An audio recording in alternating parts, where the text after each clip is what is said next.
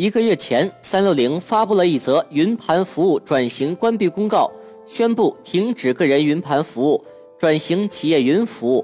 在网盘存储、传播内容的合法性和安全性得到彻底解决之前，不再考虑恢复。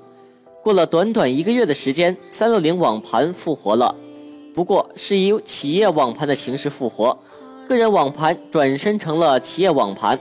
不仅需要实名认证，还需要付费才能使用。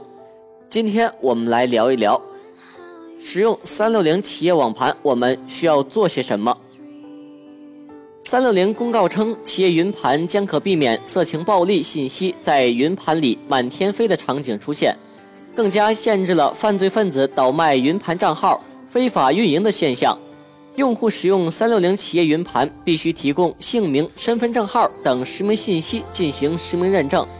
用户必须遵守国家的政策法规，禁止上传涉黄、涉恐、盗版等非法信息。企业云盘主要是针对小微企业、创业团队、个人工作室等提供专业级服务。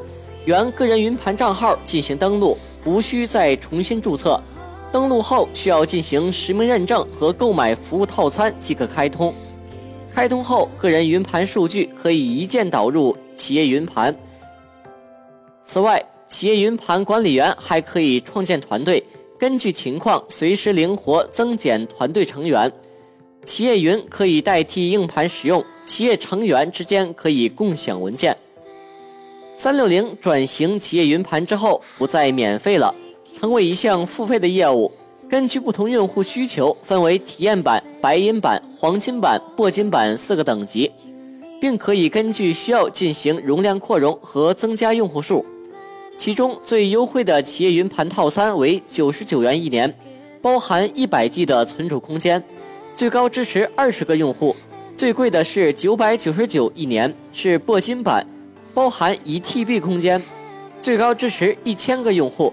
此外，铂金版用户还支持扩容，价格为二百元一百个 G 一年；扩充用户的价格是二百元十个成员一年。目前的个人云服务没有一家能够盈利，网盘厂商们似乎明白了网盘为什么会慢慢一个一个的关闭。三六零已经从个人网盘变身成了企业网盘，其他网盘相信也不远了。